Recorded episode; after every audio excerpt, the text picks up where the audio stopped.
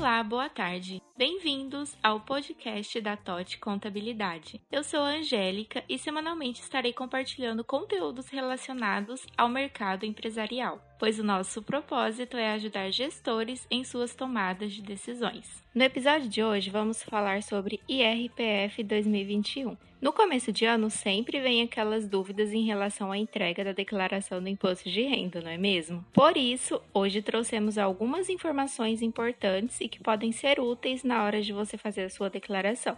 O prazo de entrega para sua declaração vai até o dia 30 de abril, às 23 horas e 59 minutos, pelo horário de Brasília e quem não conseguir cumprir o prazo terá que pagar uma multa de 1% sobre o imposto devido, com valor mínimo de R$ 165,74 e o máximo de 20% do valor devido, então fique atento.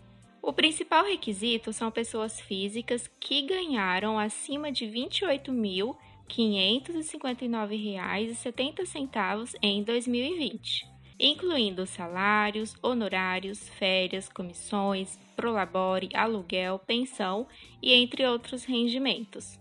Todos os seus rendimentos durante o ano de 2020, inclusive isentos e não tributados, eles entram na declaração anual. Seja saque de FGTS, indenização por acidente de trabalho, além de bens, despesas médicas, odontológicas, gastos com educação, aluguel, pagamento de pensão alimentícia, dependentes, operação na bolsa de valores e entre outros.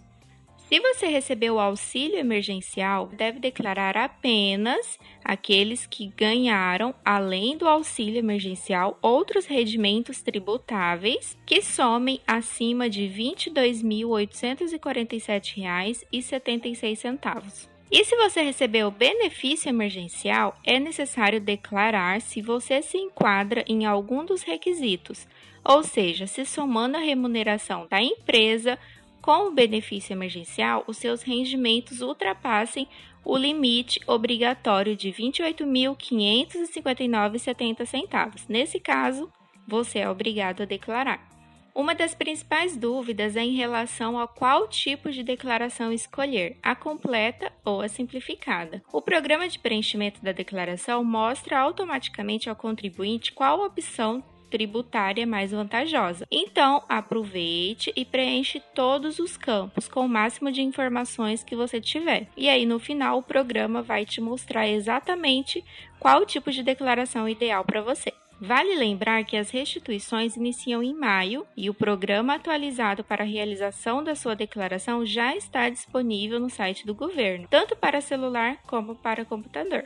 Agora conta aqui pra gente, as dicas de hoje te ajudaram de alguma forma? Você está enfrentando alguma dificuldade em relação à sua declaração anual? Entre em contato com a gente que estamos à disposição para te ajudar também. Então esse foi o nosso podcast da semana. Siga a gente também no Instagram, th.otcontabilidade e no Facebook, arroba totcontabilidade para acompanhar conteúdos e novidades relacionados ao mercado empresarial. Ficamos por aqui e até a próxima semana.